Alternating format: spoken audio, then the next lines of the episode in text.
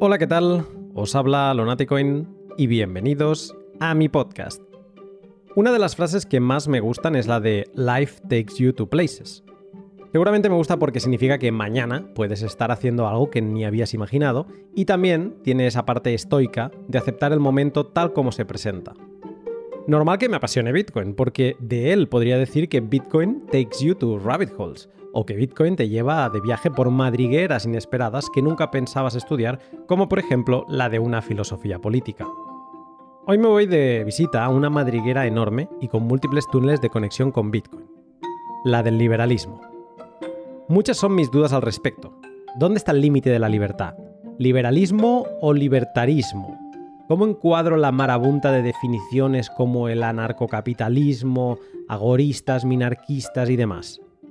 ¿Por qué está la madriguera del liberalismo tan entrelazada con la de la escuela austriaca y la del objetivismo de Ayn Rand? Para aclarar todas estas dudas y hacer un podcast introductorio al liberalismo, hoy me siento con Adam Dubove, eh, un bitcoiner que hizo el mismo camino que yo, pero a la inversa, del liberalismo a Bitcoin. Te cuento más en un minuto, pero antes, un segundo para mis sponsors. Libertad de intercambiar en privacidad. De eso trata Hodel Hodel, la plataforma web en la que podrás comprar y vender Bitcoin de otros particulares. Hodel Hodel es una especie de tablón de anuncios reforzado con multifirmas de Bitcoin y que te permite comprarle a otro particular sin miedo a que éste se vaya a ir con tu dinero sin haberte antes dado tus sats. En ese tablón eres libre de tomar ofertas que aparecen o poner las tuyas propias, con tus condiciones y en ambos sentidos, tanto de compra como de venta. Hodel Hodel es el camino para aprender a comprar y vender SAT sin K y C. Si no tienes cuenta, te animo a que los visites siguiendo el link de la descripción y recuerda que si te registras utilizando el código Lunaticoin tendrás un descuento en comisiones para siempre. Libertad de moverte con privacidad por Internet. ¿Navegas por Internet utilizando una VPN? ¿Ya escuchaste el pod de Carisa? Todas las búsquedas que haces en Internet ayudan a formar un perfil digital de tu persona. ¿Cuáles son tus miedos, tus gustos, por ejemplo, gastronómicos, vacacionales, sexuales, qué enfermedades tienes, etcétera? Tu matrícula al navegar por Internet es tu dirección IP, que localiza tu hogar o tu teléfono móvil. La manera más sencilla que tienes para mejorar muchísimo tu privacidad es navegar con una VPN. Y IVPN es mi elección desde hace ya meses. Con una VPN en tu móvil y ordenador se enmascara tu IP y ninguna de las webs que visitas saben quién eres. Y lo mejor de todo, tu operador de Internet tampoco sabe a dónde vas. Solo tu proveedor de VPN tiene esa información y por eso la importancia de IVPN. Ellos no guardan registros, están auditados año tras año y son activistas pro privacidad. Si no conoces IVPN, te animo a que sigas el link de la descripción y leas su genial web si lo deseas también puedes enviarles un mensaje en Twitter y seguramente te darán un cupón de 10 días para que pruebes su servicio. Y también libertad de vivir con Bitcoin, eso es Bitrefill. Ahora viviendo en el norte no tengo tantos servicios, aunque espero que poco a poco los vaya teniendo, pero es que en España podía literalmente vivir con Bitcoin gracias a las tarjetas regalo de Bitrefill. Para moverme las tarjetas regalo de Cepsa, para alimentarme las de Carrefour, para mis caprichos Amazon y Steam, para vestirme Zalando, H&M, Mango y un sinfín más de tiendas de ropa.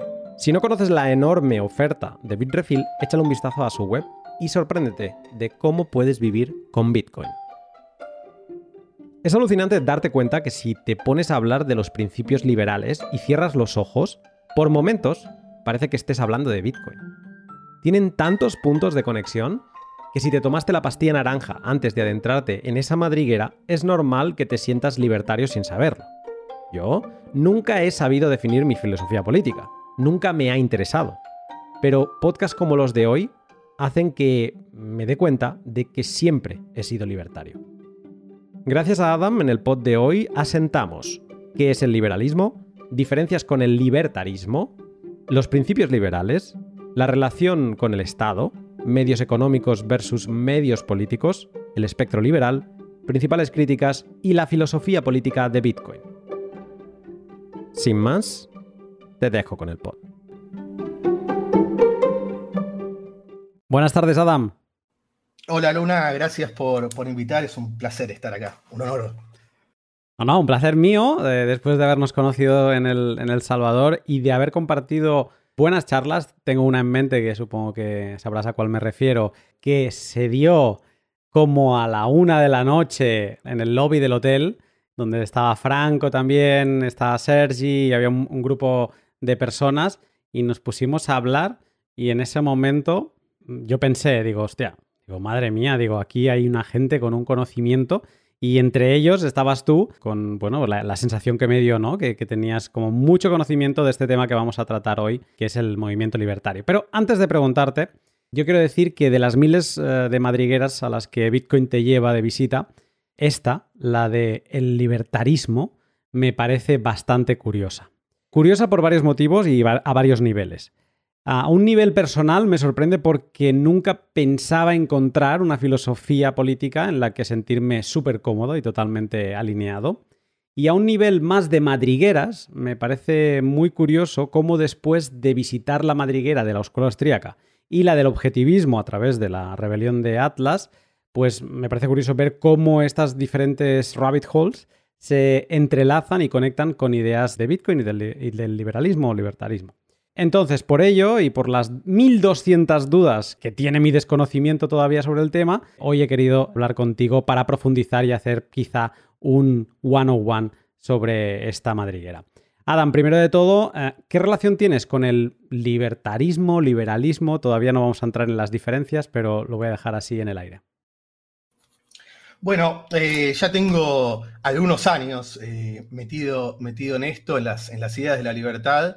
Em, si bien de, chico, a los 15, 16 años, me, encontré en la biblioteca de, mi abuelo, por casualidad, libros de, la Escuela Austríaca de Economía, libros liberales que él, nunca había leído, pero se los habían regalado por, por su trabajo. Él trabajaba en la Bolsa de Comercio en los años 70 y en esa época la Bolsa de Comercio editaba libros de, de economistas austríacos y así fue un poco como me fui formando en las primeras, en primer contacto con, con, el liberalismo, con la escuela austríaca. Yo ya era un poco contreras de antes. Si todo el mundo pensaba de la misma manera, yo simplemente por el hecho de ponerme y que me parecía que había algo raro en que todo el mundo pensara igual, me ponía de la posición contraria. Luego todos estos libros me dieron el, digamos, los argumentos y, y, y la munición para poder asumir esa, esa posición. Y no fue hasta el, hasta el 2008, 2009, yo estaba estudiando abogacía y me encuentro en Facebook con un grupo de, de, personas que se llamaban liberales que decían queremos formar un partido liberal en, Argentina. Y esa fue mi, mi primera participación y única, diría así en, política, dentro de un, partido político que intentamos formar, que muchos de los integrantes que estuvieron desde, desde los inicios después se convirtieron en, bitcoiners. Entre ellos estaba Franco Amati, que fue el que, el que nos orange pilió a todos nosotros en esas reuniones que, que teníamos. Y ahí comenzó, digamos, mi camino en estudiar por, por mi cuenta, de entrarme en las distintas vertientes que tenía el liberalismo. Pasé de ser un liberal a ser un anarquista, me, radicalizó el, partido, el partido político y a partir de, ese entonces estuve muy, muy comprometido con, con, las ideas de la libertad, escribiendo columnas para distintos medios, en blogs, etcétera, etcétera, hasta que en el 2011 caí, bueno, yo estaba en la, digamos, estaba en la, madriguera liberal y Bitcoin para mí fue una madriguera del liberalismo, a diferencia de, ti que el liberalismo es una madriguera de Bitcoin. Yo hice un poco el proceso al revés de quizás la mayoría de, de los Bitcoiners que primero se encuentran Bitcoin y después descubren el liberalismo. Nosotros ya antes de Bitcoin discutíamos y debatíamos sobre el dinero, la calidad del dinero, si tenía que haber patrón oro o competencia de free banking. Es decir, estábamos, estábamos muy, muy, en tema con eso. Eso es un poco mi, historia, ¿no? De cómo llegué al liberalismo y cómo me fui, me fui adentrando. Súper interesante esto de que tú vengas desde el otro lado, aunque sé que eres súper bitcoiner y que la, digamos que has visitado unas cuantas madrigueras de Bitcoin. No es aquello que hayas tocado Bitcoin un poquito superficialmente, sino que eres, eh, como dirían en inglés, one of us. Entonces, antes de entrar a, profundizar en estos aspectos sobre la libertad, em, déjame aclarar un concepto, porque lo vamos a mencionar mucho y son de esos conceptos toca narices, al menos para mí, que a veces en una conversación de gente inteligente, pues eh, se van como repitiendo y al no entenderlo dices, mm, me quiero pegar un tiro porque no sé si me estoy perdiendo un fundamento eh, sobre lo que se está apoyando media conversación. Eh, ¿Cuál es este concepto? Es el de filosofía política. Quizá tú viniendo desde ese lado mm, de esta madriguera más autóctona de la libertad y haber estado en un partido, pues te parece como gracioso. Pero para los que estamos fuera es algo que nos cuesta empezar a entender. Si tuviéramos que definir qué narices es una filosofía política, ¿cómo lo, cómo lo haríamos? Bueno, una, filosofía política es un, conjunto de ideas que trata o explora acerca de las relaciones entre gobierno y gobernados, sobre el alcance que debe tener el, el gobierno en una sociedad, sobre la naturaleza de los derechos de, propiedad y su legitimidad, porque una cosa es, yo, soy, yo me considero dueño de esto, pero realmente es legítimo ese derecho, es decir, obtuve, lo obtuve de forma acorde a esta filosofía política que estemos usando para, para analizar, digamos, la, situación. Cuestiones vinculadas con, con las libertades, se toca un poco con la filosofía del, derecho, porque también tiene que ver con los, con los criterios de justicia, qué es justo, qué, no, es, no es justo. Y entonces todo este, todas estas eh, ideas, opiniones, visiones sobre estos temas conforman, digamos, lo que es el, corpus de, la, de, una filosofía, de una filosofía política. Así como hay liberales, hay marxistas, hay eh, versiones más estatistas, eh, hay de, digamos, hay para cada ideología o cada conjunto de ideas políticas tienen detrás una filosofía política que la, que la respalda.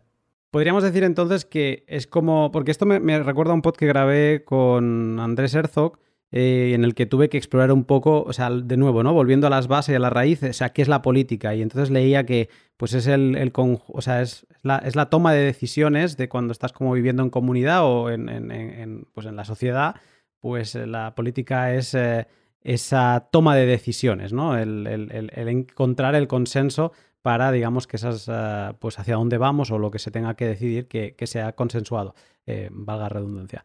Eh, entonces, podríamos entender que una filosofía política es ese conjunto como de creencias o reglas. Sí, la clave de la, filosofía política es que se enfoca en el deber ser, en cómo debería ser la sociedad, cómo debería funcionar una sociedad justa, cómo debería ser un gobierno que respete los derechos de los individuos. Y quizás la, la ciencia política se enfoca más en, lo que, en analizar lo que realmente ocurre, en analizar los fenómenos que podemos ver más empíricos, por, decirlo de una manera. ¿Qué significa ser libertario? ¿Qué significa ser libertario? Esa pregunta es, eh, parece sencilla, pero al mismo tiempo es compleja porque hay muchas discusiones sobre qué, quiere, ser, qué, quiere decir ser, ser, libertario. A mí me gusta la definición de que un libertario cree que cada individuo tiene ciertos derechos inalienables inherentes a, su persona, es decir, que no son otorgados por un gobierno, no son otorgados por un tercero, sino que uno nace con esos derechos. Y entre esos derechos está el derecho a decidir de forma independiente, sin interferencias, cómo llevar adelante tu vida, cómo llevar adelante tu plan de vida, eh, decidiendo de manera libre, sin que haya interferencias de terceros uno de los, de, los, de los, principios básicos del, liberalismo es la idea de que nadie tiene derecho a iniciar la fuerza o agredir o amenazarla de, esta agresión a otra persona o, a su propiedad. La, idea de que, la idea de que todas las conductas pacíficas deben estar permitidas y todo el mundo tiene derecho a actuar pacíficamente mientras no lesione a un tercero. Hay una, hay una definición que a mí me gusta mucho, que es bien cortita, de, un filósofo libertario, Roderick Long, que dice que el liberalismo o un libertario es el que cree que otras personas no son tu propiedad. Es decir, que cada persona es un fin en sí mismo y que nadie puede ser utilizado como un medio forzado a ser un medio para cumplir los fines de un tercero. Entonces, el, liberalismo, libertario, defiende eh, la máxima autonomía y libertad individual, siempre y cuando respete la igual libertad del otro, siempre que el otro pueda también hacer lo mismo, es decir, de nuevo, no, no interferir en, sus derechos. Es, realmente eh, las ideas que ponen al individuo en el centro de la escena. Lo importante acá es, preservar el, derecho, los derechos de los individuos y no satisfacer alguna eh, entelequia como el proveer el bienestar general o los intereses de la nación o cuestiones así. No, nosotros como, como liberales creemos que la sociedad, el gobierno, cualquier unidad mayor a uno, siempre va a estar conformada por individuos. Y el individuo, ya sea que esté en el llano o ya sea que esté en el gobierno, tiene los mismos derechos y no tiene más derechos sobre otras personas por el hecho de estar en una, en una posición de poder. Mm. El, liberalismo eh, defiende los derechos negativos principalmente frente a los derechos positivos. Es decir, esta es una, una, una diferenciación que hizo Isaiah Berlin, que hablaba de derechos negativos como derechos donde para, para poder respetarlos, para poder cumplirlos, uno debe abstenerse de hacer algo. Entonces, por ejemplo, para respetar tu derecho a la vida, yo simplemente me tengo que abstener a, no matarte. Me tengo que abstener de matarte, es decir, no, no hacerte daño. Tu derecho a comerciar libremente viene de que nadie te restrinja esa posibilidad de comerciar, que nadie interfiera en ella. Pero después hay otros derechos, que son los llamados derechos positivos, que requieren una acción. Por ejemplo, el llamado derecho a la educación o derecho a la salud. Bueno, si nosotros, si hay alguien que tiene derecho a recibir atención médica, quiere decir que hay alguien que está obligado a darla. Y ahí ya entramos con que hay una obligación que no eh, es compatible con la visión liberal de, los, derechos, de los derechos individuales. Y para, cerrar esto, creo que la, declaración de, la independencia de Estados Unidos esconde eh, en, sus primeros párrafos una excelente definición del, liberalismo que, si te parece, leo tres renglones. Adelante, adelante.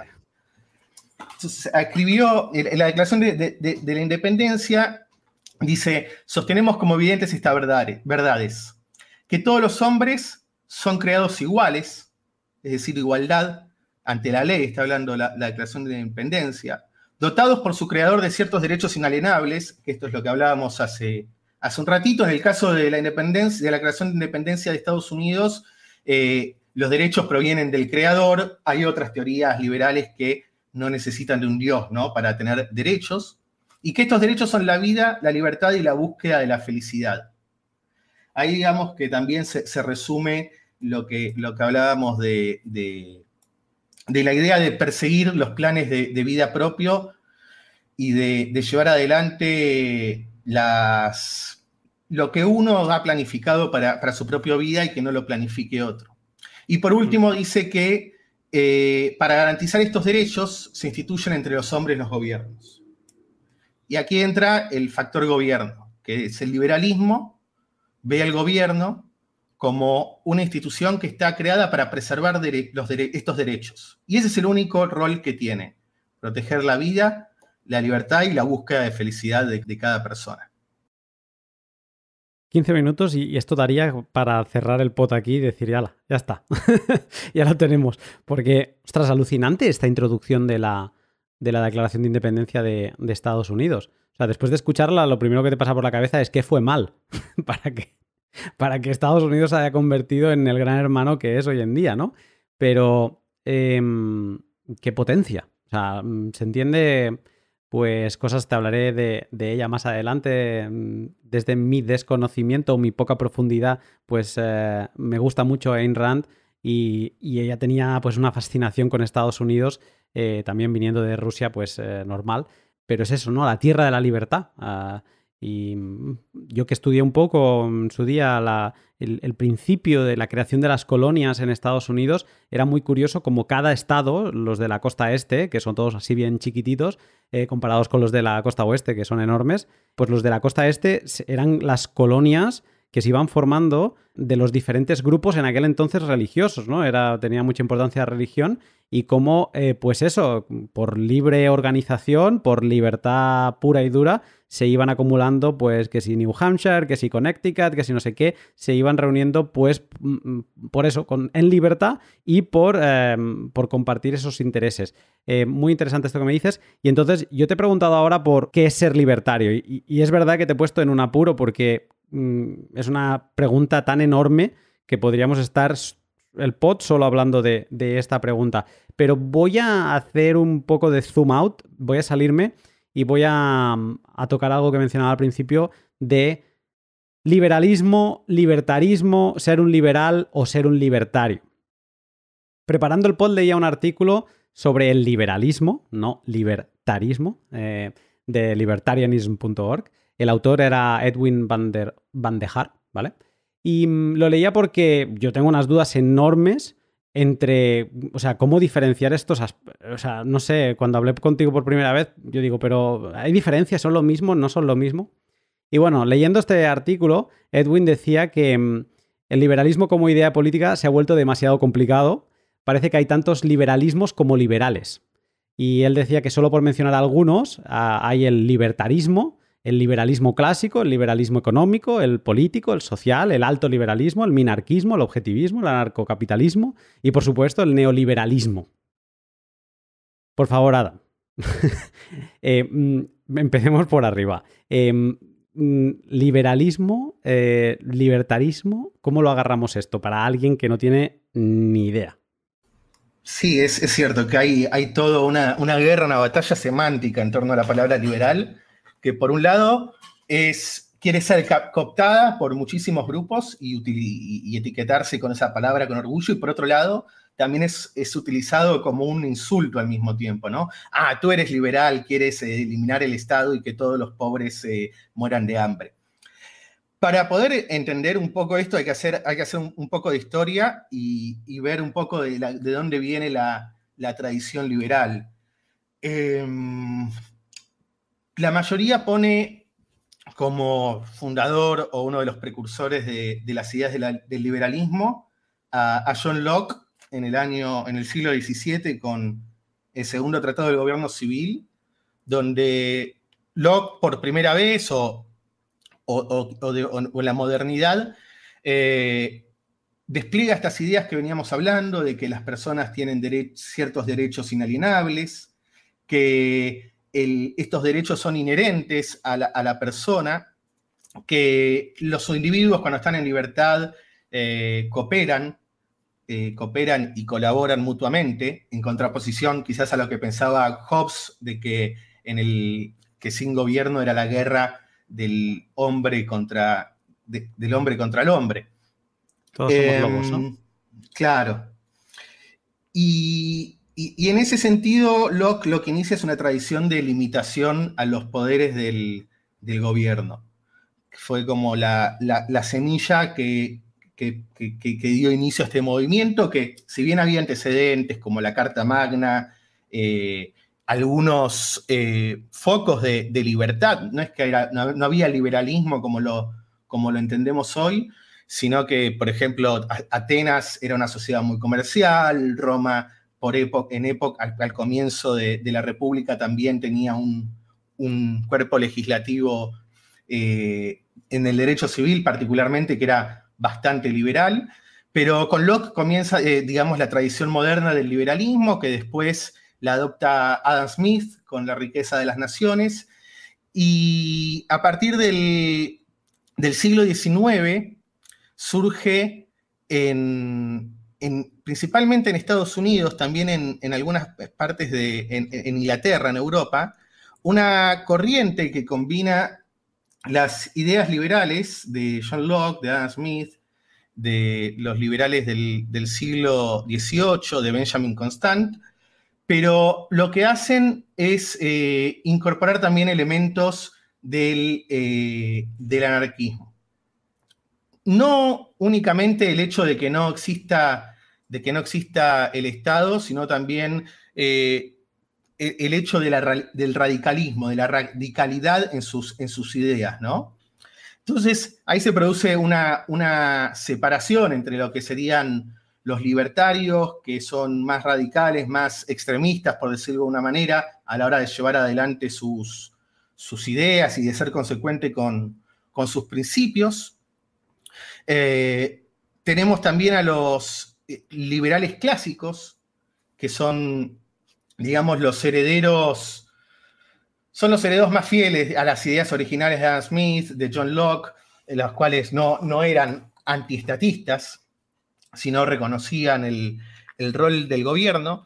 Pero si tenemos liberales clásicos es porque eh, ahora hay otros liberales que, no son clásicos, que a ellos se los llama, a los liberales son los liberals de, Estados Unidos, que son en realidad los, los integrantes del Partido Demócrata, los progresistas, que se apropiaron del término liberal.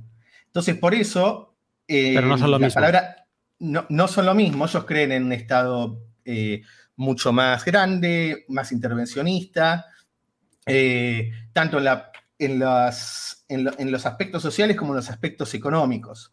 Hay una frase que dice, no, los de derecha son liberales en lo económico, pero conservadores en lo social, y los de izquierda son liberales en lo social, pero conservadores en lo económico. A mí no, no, me parece que sea muy preciso, porque después cuando empezás a analizarlo, eh, no es tan así, pero sirve para entender en líneas generales.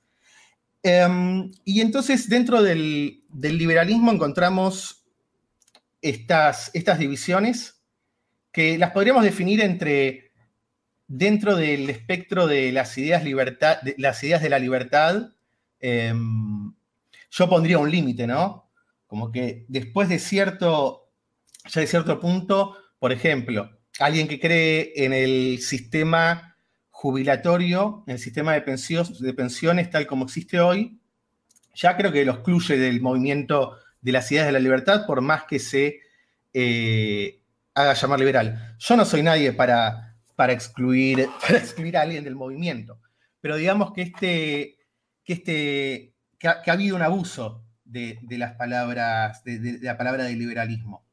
Y dentro de las ideas liberales de los eh, y particularmente de los libertarios, también vamos a encontrar subdivisiones, como los eh, anarquistas o anarcocapitalistas, los agoristas, que tienen que ver con, con cuestiones, con diferencias estratégicas. Los agoristas creen en el mercado negro como forma de, eh, de debilitar al Estado y de sacarle, de sacarle poder, de generar esta contraeconomía que va a terminar generando una economía paralela y va a desfinanciar al, al gobierno, están los objetivistas que ya, que ya, que ya nombramos, que lo sé que son los seguidores de, de Enran, que si bien no son anarquistas, sí los involucro dentro del grupo de libertarios porque, eh, aunque Arran odiaba que la llamen libertaria, eh, son parte del liberalismo radical, digamos, ¿no? de las ideas de que de, una, de, un achicamiento eh, considerable del, del Estado. Entonces hay toda una sopa dentro del, término liberal. Escuchándote, me, da la sensación, o sea, tú lo has puesto como, has dividido dos, básicamente, ¿no? Los, eh, los, o sea, el liberalismo sería la madre, el paraguas donde, digamos que es lo que mm, tenemos al padre fundador, entre comillas, que sería, estaría John Locke, ¿no? O de los primeros al menos. Y luego has marcado como dos grupos, que estarían los libertarios, que son esos más radicales, que incorporan esa radicalidad del anarquismo, y luego los liberales clásicos que pues conciben o le dan más margen al, al Estado, más margen de maniobra o de control, digamos, y que adoptan ese papel que tenía, o sea, son como los liberales pero de ahora, ¿no?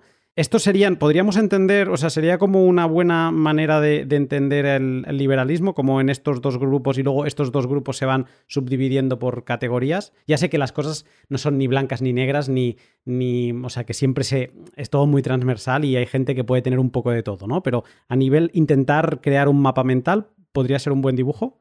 Sí, totalmente. Yo pondría tres categorías grandes. dentro de los libertarios. Los anarquistas, que no creen que el Estado tenga ningún rol en la sociedad. Pero esto ya dentro de los libertarios, no de los liberales, sino dentro de los propios libertarios. No, dentro de las ideas de la libertad, libertarios y liberales. Ahora, ahora vas a ver cómo. Pero abarca, digamos, este espectro de liberalismo que está dentro de las ideas de libertad. No el liberalismo social, el liberalismo de Estados Unidos, etcétera, etcétera. Entonces tenés los, anarquistas, que no creen en ningún rol que te va a tener el Estado, y que entre ellos hay muchas diferencias sobre cómo ven el futuro después del, Estado. Tenemos los liberales de gobierno mínimo, que, que, también se los conoce como minarquistas, que permiten, que solamente aceptan que el gobierno provea seguridad y justicia y defensa militar. Por ejemplo, en Rand estaría en este, en este grupo. Y por último, un grupo que podríamos llamar de gobierno limitado, liberales de gobierno limitado, que son, aceptan aún más cosas, como por ejemplo pueden aceptar la educación o que el Estado también provea salud en, subsidio, digamos, para aquellos que no tengan la posibilidad de acceder a, estos servicios. Nos quedamos con tres entonces, anarquismo, eh, minarquistas y de gobierno limitado. Eso es como para englobarlos, digamos, en categorías amplias y no entrar en la sopa de, nombres que, entré anteriormente. Así queda como más claro, digamos, las tres vertientes principales. ¿Cómo separamos libertarios de liberales? Yo ubicaría a los libertarios dentro de las primeras dos categorías, los anarquistas y los minarquistas, aquellos que son más radicales en sus ideas. Vale, o sea que digamos que los libertarios son los que intentan pegarle una patada a todo lo que pueden al, gobierno, ¿no? Al Estado, eh, a, que alguien decida sobre lo que tú puedes o no puedes hacer, ¿no? O que decida por ti. Y, mm, y, digamos que los liberales pueden compartir ideas de, la libertad, eh, pero digamos que son más laxos y podrían dejar cosas pues como la educación y la salud. Tú hablabas de subsidio, que me ha gustado esta, esta explicación, o sea, para la gente que no se lo puede permitir o, que no tiene los medios. Exactamente. Eh, y que, obviamente esos que más chances tienen de poder alcanzar algún tipo de puesto político. Son, es un discurso mucho más aceptado y mucho más eh, bienvenido por la, por la sociedad y por, la, por el, la, arena pública, digamos, por el debate público. Claro, o sea, viendo esto no me extraña que los eh, bitcoiners, que, cada vez, o sea, que somos bitcoiners, para muchos es una reacción, ¿no? A dónde nos está llevando o nos están llevando determinadas políticas de, los gobiernos, pues eh, no me extraña que muchos bitcoiners se sientan atraídos por este tipo de pensamientos. Eh, tú has tocado ya algunos antes. A mí me gustaría entrar ahora en, darle pinceladas a estos principios liberales. Yo he estado leyendo estos días, me pusiste deberes en privado, me pasaste unos cuantos artículos, yo me los he estado leyendo y bueno, eh, despiezándolos. El primer principio que yo he encontrado es el, eh, serían los derechos naturales del hombre. Estos vendrían a decir que como la gente es gente, comparten contigo la misma humanidad. Las cosas que moralmente no puedes hacerle a una persona constituyen los derechos de esa persona. Todos nacemos con esos derechos, de ahí los derechos naturales, y no le debemos nada a nadie, y menos a una autoridad, ya sea individual, colectiva, mundana o divina. Esto me ha encantado. Esto de todos somos iguales más el no le debemos nada a nadie define una base muy individualista donde la parte más pequeña del sistema es el individuo y su libertad. Y sobre esto construimos. Esto es lo que venías a decir tú antes de que el individuo es el centro, ¿no? O sea, esto es pilar fundamental. Sí, el, individuo es la, unidad mínima que existe en una sociedad, no son las corporaciones, no, son no es el gobierno, sino que es el individuo.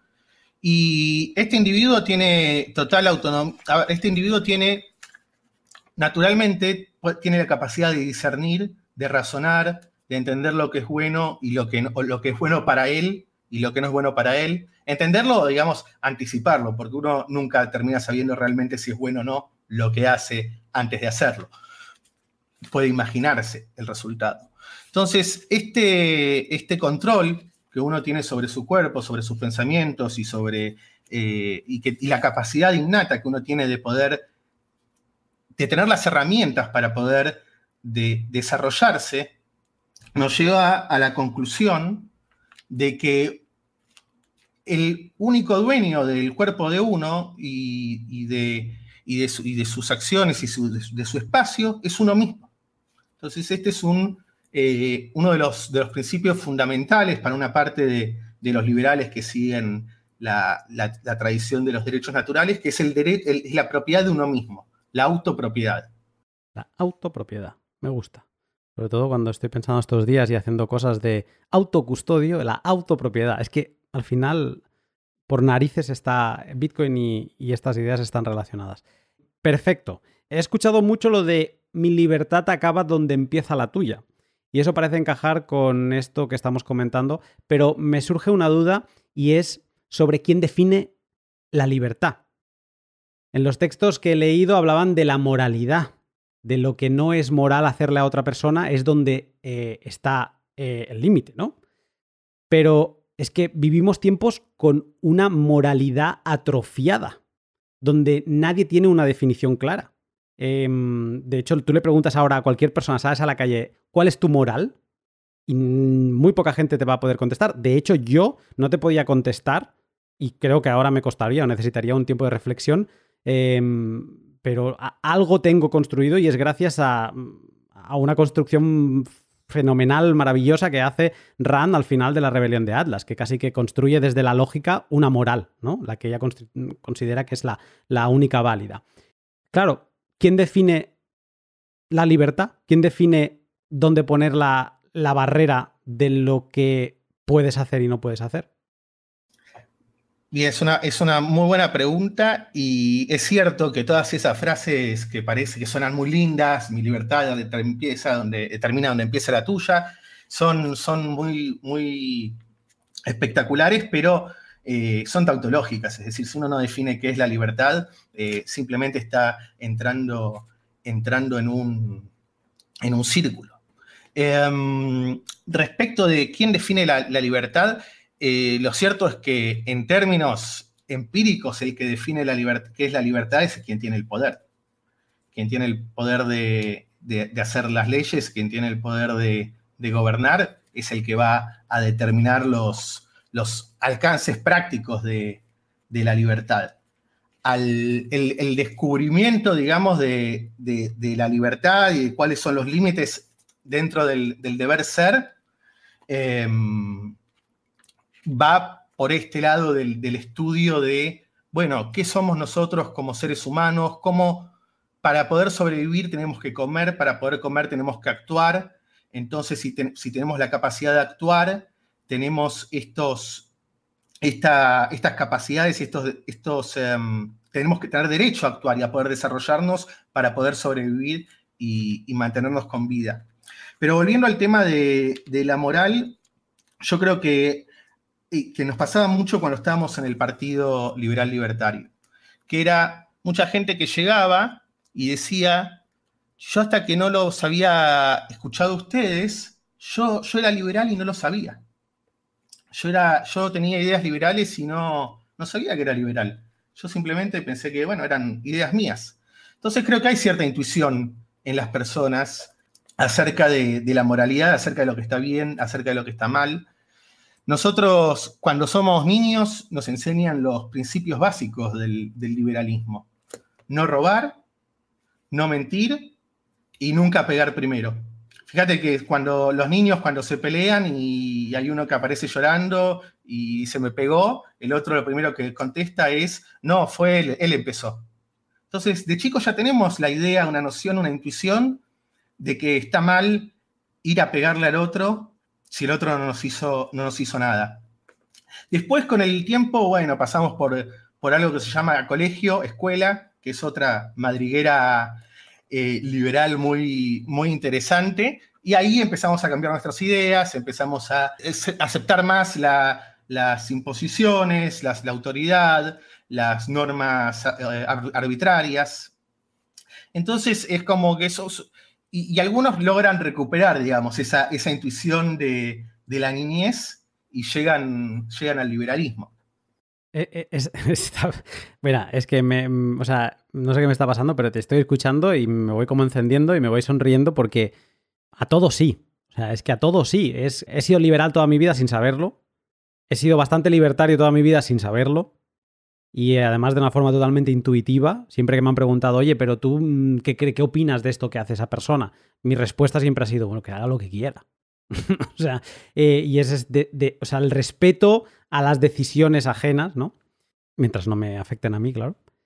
Y luego, la importancia de la educación, yo mm, lo he explicado varias veces, ¿no? Soy arquitecto y, y yo pasé en la. Yo pregunté cuando acabé mis estudios dónde, cuál es la mejor escuela de arquitectura de, Barcelona. Me dijeron la, la, escuela pública.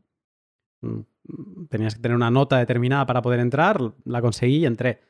Y la escuela pública de arquitectura de Barcelona es una máquina socialista. Es una máquina de empujarte hacia un tipo de arquitectura y un tipo de ideas tú llegas con 18 años queriendo aprobar, haciendo un esfuerzo de, no por la matrícula, que en aquella época era más económica, sino por, pues por todo el esfuerzo, ¿no? Que, las presiones familiares que tienes encima de decir, hostia, una carrera de arquitectura, vamos a por todas, y casi como que te dejas llevar, te vas metiendo. Igual que tú explicabas al principio, que siempre ha sido como un contrario, ¿no? De por llevar la contraria intentabas como encontrar razonamientos, pues yo también un poco en la carrera, ¿no? Intentar, pero aún así te dejas llevar, ¿no?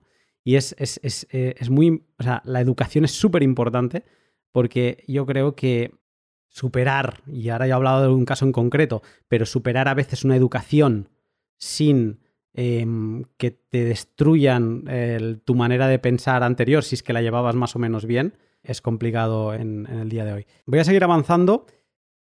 Seguía leyendo y he leído una frase que me la tengo aquí apuntada que dice, nuestros derechos eh, delimitan nuestras esferas de autonomía individual.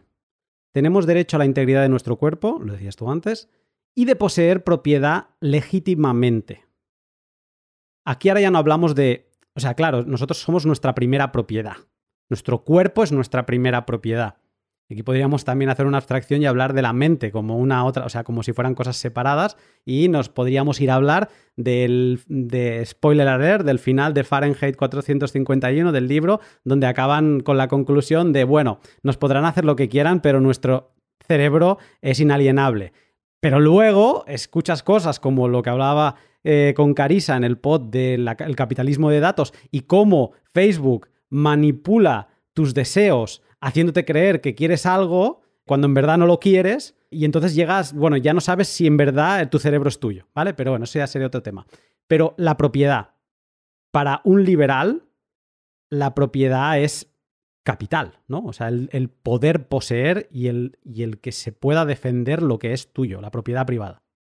Yo iría, iría más allá y diría que es el único derecho que existe para un liberal, el derecho de propiedad y de los derechos de propiedad se derivan el resto de los derechos. Entonces, por ejemplo, libertad de expresión. ¿no? Yo tengo, tengo el derecho a decirlo, a escribir lo que quiera, a publicar lo que quiera, a decir lo que quiera. Pero en realidad lo que tengo el derecho es a tener mi propio, a comprar mi propio diario o tener mi propio blog y, y publicar con mis propios medios, con mi propiedad. Si no hubiese derecho de propiedad, no podría haber libertad de expresión, por ejemplo si, ya sea porque si el medio es propiedad del Estado y el Estado censura antes de la publicación, obviamente no va a haber libertad de expresión, pero también si yo tengo mi propio boletín semanal, pero mis ingresos dependen del Estado, porque el Estado controla toda la economía. Bueno, tampoco voy a tener eh, libertad de expresión, porque si digo algo que no le gusta al gobierno, pueden cortarme eh, los víveres, cortarme acceso a, a, los alimentos. Y del, derecho de propiedad se, derivan el resto de los derechos, pero no, no todos los derechos de propiedad son válidos, como mencionabas antes al principio por ahí, sino que hablamos de derechos de propiedad legítimos, derechos de propiedad que fueron adquiridos según de manera justa, según los, los principios liberales. ¿Qué quiere decir de, manera justa? O bien, según la, la teoría loquiana, de mezclar trabajo con la cosa, entonces cuando yo mezclo mi trabajo con, el objeto, lo estoy, estoy mezclando mi energía con ese objeto, entonces se está convirtiendo parte de mi patrimonio, que no sé si te hace acordar a, algo de Bitcoin eso.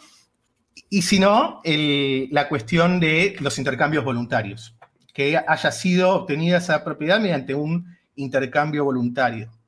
Por eso, por ejemplo, después de la, cuando se abolió la esclavitud en Estados Unidos, eh, había una discusión sobre si había que indemnizar o no a los esclavistas por haberles privado de seguir teniendo esclavos. Y los, entonces los, liberales decían, no, no podés eh, eh, indemnizar a alguien por haber corregido una injusticia. Ellos no tenían legitimidad sobre ser dueños de otra persona. Entonces, para un liberal es clave la legitimidad en esos derechos de propiedad. Y si alguien puede demostrar que esos derechos, sus derechos de propiedad fueron vulnerados, debería, debería ser reparado. Me, explota bastante la cabeza esto de, de, porque ahora lo que me gustaría es decir, bueno, vale, ok, paremos el pod un momento, déjame intentar analizar esto de que todo deriva del derecho de propiedad, pero dan, aceptándolo como bueno, claro, es que aquí es una de, los, de las conexiones que yo veo con Bitcoin, que las estamos viendo constantemente, pero eh, Bitcoin seguramente es la propiedad privada, no la que más, porque no sé si puedo generalizar, pero de las más radicalmente privadas que hemos conocido. Mucha gente entiende como una propiedad privada pues su casa o un terreno, pero si lo piensas un poco, todas esas propiedades privadas están reforzadas por la ley. Si nos cargamos la ley, si no hay ningún juez o un registro de la propiedad que diga que eso es tuyo, solo te vas a valer tú, de tus manos, tus armas y de cómo puedas defender ese, territorio. Bitcoin es propiedad privada y no dependes de ninguna ley, legislación, jurisdicción, nada por el estilo. Solo dependes de que sepas conservar bien tus claves privadas. E, ¿Tú ves como yo que es uno de los puntos de conexión más fuertes que hay entre el liberalismo y, Bitcoin? Sí, totalmente. De hecho, a mí me gusta ver a Bitcoin como una máquina de hacer cumplir derechos de propiedad. Bitcoin simplemente verifica que tú tengas derechos de propiedad legítimos sobre el saldo que estás queriendo mover.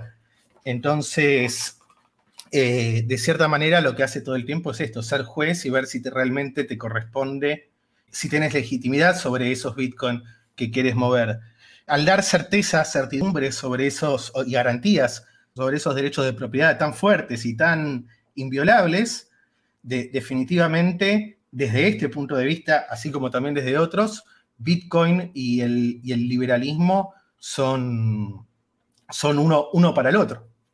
Em, yo creo que los liberales y, esto es algo que quizás, no sé si, te has dado cuenta, pero hay muchísimos liberales, más que nada en Estados Unidos, que no se han convertido en, bitcoiners, que no han sido bitcoiners. Y, muchas veces es porque, eh, imagínate que eh, tú como liberal estás hace 10, 15, 20 años participando de congresos, escribiendo eh, papers, ideas sobre cómo va a ser la sociedad con gobierno mínimo y con el mayor respeto por los derechos de propiedad y de repente viene Bitcoin y ya no hace faltan, no hace faltan políticos, no hace faltan eh, intelectuales para poder, para, para, promover un sistema que defenda los derechos de propiedad. Y algunos se han, se han negado, se han, negado un poco a Bitcoin. Otros hemos demorado más tiempo en, entenderlo en su totalidad y después hay otra gran parte de, de Bitcoiners que se han hecho libertarios y bienvenidos sean, ¿no? En, eso estamos, en eso estamos. Em, e, es que me parece fascinante. Vamos a seguir profundizando. Eh, otro de los principios, mm, aparte de todos estos que estamos comentando, que pero bueno, lo que venimos comentando hasta ahora se fundamenta en los derechos naturales, es el, orden espontáneo de la economía libre. ¿Cómo podríamos entender esto del orden espontáneo de la economía libre? Bueno, esto es una idea principalmente de, Hayek, de uno de los economistas de la escuela austríaca, que creo que en el pod que, hicieron con Oscar lo, hablan bien a fondo, así que no, me voy a meter tanto en ese tema, pero el liberalismo eh, entiende que hay instituciones que surgen sin la necesidad de un coordinador central, sin la necesidad de un planificador que vaya atribuyendo roles o que vaya designando eh, diferentes posiciones sino que de la interacción libre y voluntaria entre las personas, como vamos, vamos eh, entrando en un proceso de descubrimiento, donde vamos encontrando que ciertas, ciertas costumbres, ciertas formas de hacer las cosas, ciertas tradiciones repercuten positivamente en nuestro bienestar, son un camino que facilitan el progreso. Entonces, eh, de esta manera es como van surgiendo instituciones como el derecho. El derecho es una institución que no es que comenzó con un eh, legislador que dijo vamos a hacer todas las leyes de prescribir la conducta humana como debe ser, sino que el derecho era en realidad eh, un compendio de costumbres centenarias que, habían funcionado como forma de, resolver los problemas y era la aplicación de esos, de esos conceptos. Bueno, el dinero, por supuesto, otra de las instituciones que surgió de forma totalmente espontánea. Es decir, de la ausencia de una autoridad no surge el caos, sino que surge el orden. Un orden que emerge, por decirlo de una forma, de, de la nada. Entonces, el derecho, el lenguaje, el idioma, Ahora nosotros tenemos la Real Academia que, se encarga de regular el lenguaje, pero históricamente el lenguaje ha sido también una, un desarrollo descentralizado que se iba desarrollando según cada región geográfica y lo fuimos descubriendo paulatinamente en un proceso que, aún continúa evolucionando nuestro, nuestro lenguaje. y, por supuesto, me faltaba el más importante, que es el mercado que es un, eh, eh, la idea de poder, a veces no nos damos cuenta, y acá haciendo un poco una, un homenaje a, un gran liberal que era Leonard Reed, que él decía, no nos damos cuenta que todo lo que es necesario para que llegue un lápiz o un bolígrafo, un lápiz de pasar de ser un árbol a ser un lápiz. Necesitamos las tintas que se hacen en Malasia, los árboles que se cortan en Canadá, el grafito que se extrae de Indonesia, la goma que se extrae también de, por esa zona. Y ahí, para solamente hacer un lápiz, hay eh, metidos, involucrados cientos de, de tareas distintas, millones, miles o millones de personas que están abocadas a esa tarea y sin embargo pueden alcanzar la posibilidad de que haya un lápiz en, en, una librería en la esquina de mi casa sin la necesidad de que haya una persona que esté dirigiendo, indicando, eh, Adam necesita un lápiz, así que, y empieza a, hacer todas las, instrucciones para que, como si fuese de Truman Show, que Adam cuando llegue al supermercado, que haya tomates listos. No, el tomate está ahí sin la necesidad de que haya un, organizador. También en este sentido, el liberalismo eh, promueve la, descentralización, la descentralización del, poder político. También ahí veo una analogía con Bitcoin. Eh, a ver, quien escuche esta respuesta y no se emocione, yo no lo entiendo. Porque es que hay tantas cosas que rascar aquí.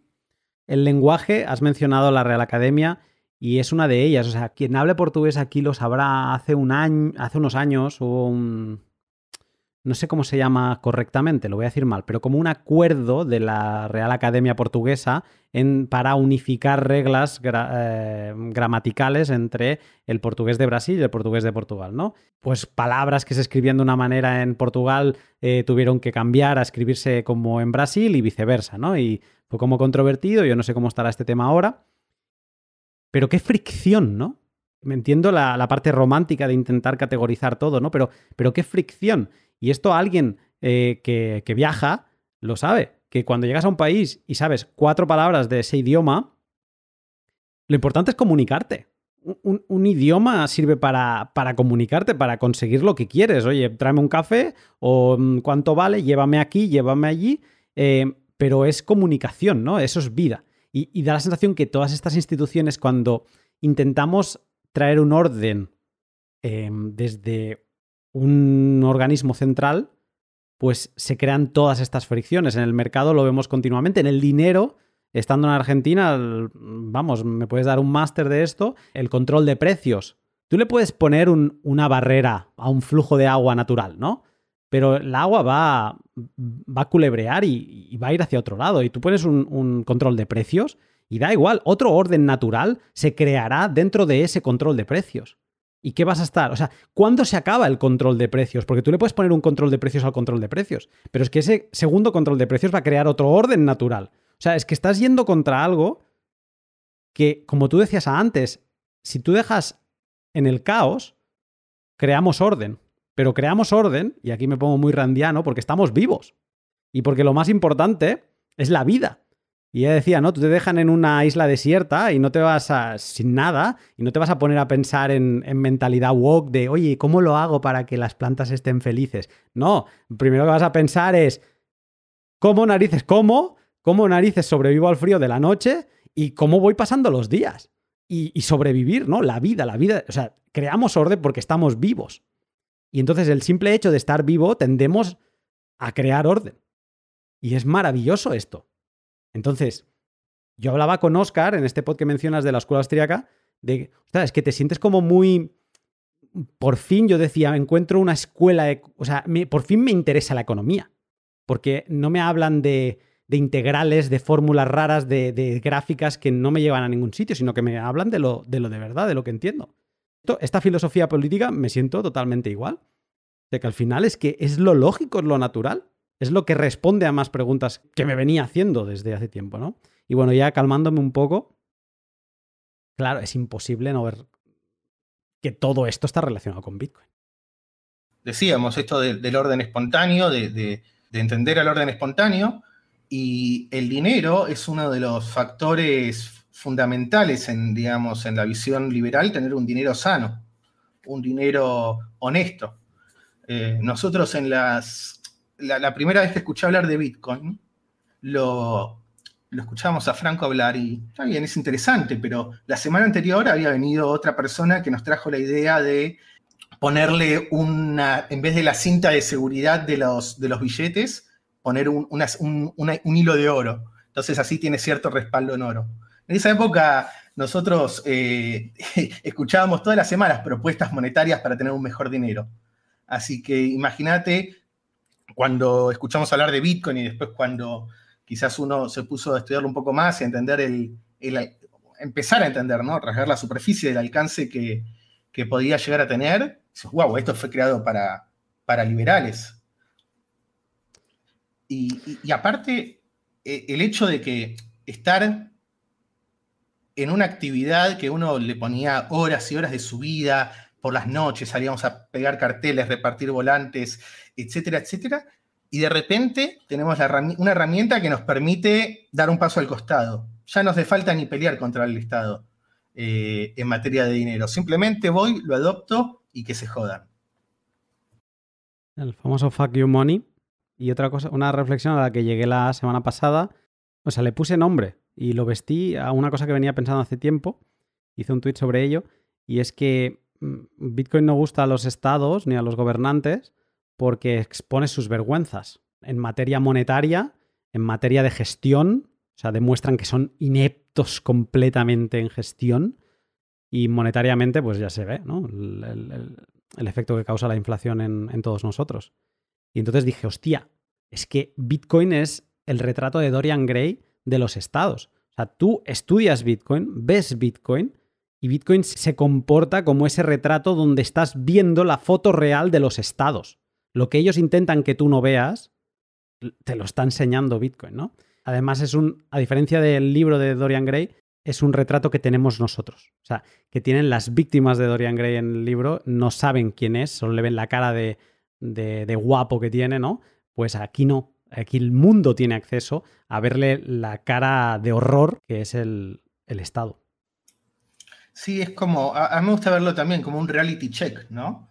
Que un termómetro ya no, no pueden hacer lo que quieran, al menos en, materia monetaria, porque allí hay un, a, lo lejos, un faro que cada siete segundos ilumina y te muestra el número y te dice, mira lo que están haciendo y estas son las consecuencias de tus, de tus actos. Te interrumpo un momento este genial podcast con Adam para hablarte de mis otros dos sponsors. Brains es la empresa dedicada a la minería de Bitcoin que siempre ha estado en el lado bueno de la historia. Se dedican a prácticamente todo lo relacionado con minería, casi que solo les faltaría un propio ASIC miner, y para mí ha sido un faro en mi caída por la madriguera minera.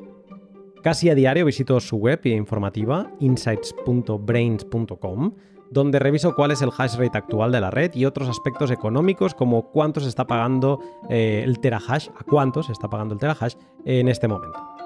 Son conocidos también por su firmware Brains OS Plus, con el que si tienes un S9, un S17 y, o un S19, puedes liberar tu ASIC miner, minar más por menos consumo eléctrico y encima pagar un 0% de fees en Slashpool. Si quieres adentrarte en la madriguera minera, no encontrarás mejor sitio que brains. Y por último, LEN, de Hodel Hodel, o la libertad de practicar finanzas con otros particulares sin preguntas de más y sin datos personales. Lend es un servicio de préstamos colateralizados con Bitcoin para particulares. ¿Qué puedes hacer en Lend? Pues principalmente dos cosas. Si tienes Bitcoin puedes ponerlo como garantía para tomar préstamos en moneda estable, por ejemplo USDT en Liquid. Y si por el contrario tienes stablecoins, puedes prestarlas a otros particulares por un buen interés, a veces tan alto como del 25%. Cada uno ha de hacer su propia investigación y ver hasta dónde quiere arriesgar, pero puede ser un buen sistema para, por ejemplo, pagarte equipos mineros mientras vas devolviendo tu crédito poco a poco con lo minado. Échale un vistazo a su web siguiendo el link de la descripción y ya verás qué bien lucen las finanzas peer-to-peer en Bitcoin. Em, vamos a seguir avanzando. Digamos que los principios, yo no he encontrado ningún principio más así de los grandes. Yo creo que sobre estos dos se construye todo el liberalismo y luego ya pues las diferentes eh, ramificaciones, sí que me interesa hablar de dos aspectos que se, que se, derivan de esto y es la relación con el Estado, que obviamente los, eh, los liberales, los libertarios ponen en cuestión la legitimidad y la autoridad de los estados. Si tú tuvieras que definirme Estado, ¿cuál sería tu definición?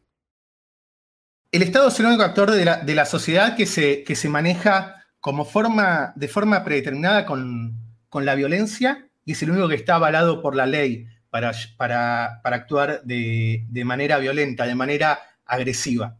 Eh, todo el resto de los que quieren actuar de manera violenta o agresiva son llamados mafias, bandas de delincuentes, eh, grupos criminales, pero el Estado hace cosas parecidas y lo llamamos el Estado y es una institución a la que casi, casi una deidad en, la, en, la, en la religión civil. Yo creo que el Estado es la... la omnipotencia del Estado es la negación de la libertad individual, escribió alguna vez eh, Alberdi, uno de los grandes liberales, liberales argentinos. El Estado es el, enemigo del, individuo desde, desde, mi punto de vista y esa es una visión que quizás se, circunscribe a los libertarios más, más radicales. Pero básicamente eso, una, una entidad que solamente está para obstruir, destruir, interferir, eh, robar, confiscar, congelar, devaluar. Te voy a añadir una frase de alguien que a mí es que me encantó escucharle decir esto. Porque mucha gente dice aquello de, el Estado somos todos y por lo tanto es bueno. Y esto se mezcla con el maldito tedioso contrato social también. Pero sobre lo de que el Estado somos todos, escuché el otro día a Axel Kaiser explicar que Max Weber definió al Estado como aquel aparato que concentra el monopolio de la violencia física y que por lo tanto ejerce una dominación sobre nosotros. Y luego Axel añadía que el Estado no somos nosotros y de hecho, si fuéramos nosotros, no necesitaríamos una constitución que nos garantice derechos fundamentales frente al Estado precisamente. Y recuperando lo que hablábamos antes de los derechos naturales que tenemos, ¿no? De que todos somos eh, gente y por lo tanto todos somos iguales y yo no me puedo ah, meter en tu libertad, pues entiendo perfectamente mm, la posición de los libertarios, por ejemplo, con el Estado. Porque es que el Estado se pasa continuamente por el arco de triunfo eh, las libertades individuales de las personas. Sí, eh, sí te contesto con otra frase que, me gusta sobre, sobre, el Estado, que es de, Bastiat, eh, un economista francés que también estaba en la, Asamblea Nacional de, Francia, que se sentaba del lado izquierdo en la Asamblea Nacional, o sea, los liberales estaban de la izquierda, no de la, de la derecha, de, ahí viene la, división, y él decía, el Estado es la gran ficción en donde todo el mundo trata de vivir a expensas del resto. Esa es la, definición de, Bastiat. El, tema es que cuando lo hablamos así y lo ponemos al Estado en estos términos y hablamos en abstracto, es muy fácil eh, estar de acuerdo con, estas ideas. El tema es quizás cuando uno baja a los asuntos más del campo, los más, asuntos más cotidianos. Entonces, Después vienen las discusiones de, bueno, si uno es liberal, entonces debería estar a favor de la despenalización de todas las drogas, eh, no oponerse al matrimonio gay o que no exista el matrimonio civil, por lo menos, porque el Estado no tiene que hacer nada entre, entre un contrato entre dos personas. Eh, cuestiones regulatorias, eh, un libertario te diría, no debería haber agencia de bromatología, la FDA es un estorbo, la verificación, acá en Argentina hay, un, decimos, eh, un curro, un negocio del gobierno que te hace ir todos los años a verificar el estado del auto, el estado de mecánica del auto. Sí. Y eso ahí el, Estado no tiene, no tiene nada, nada que hacer.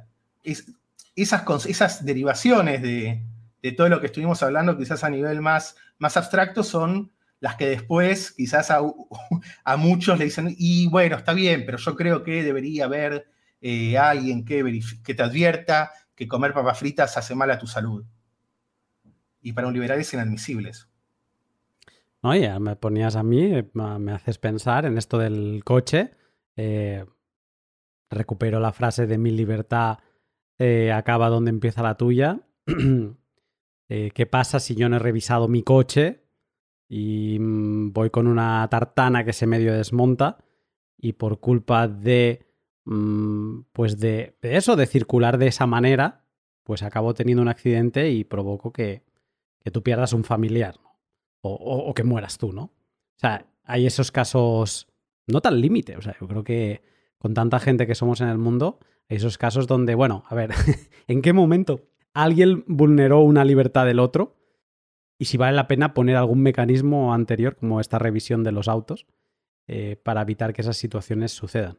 Si quieres añadir algún comentario de esto o lo dejamos ahí para la reflexión general. Lo, podemos dejar ahí porque sería centrar en cada, cada uno de estos temas es un rabbit hole en sí, en sí mismo.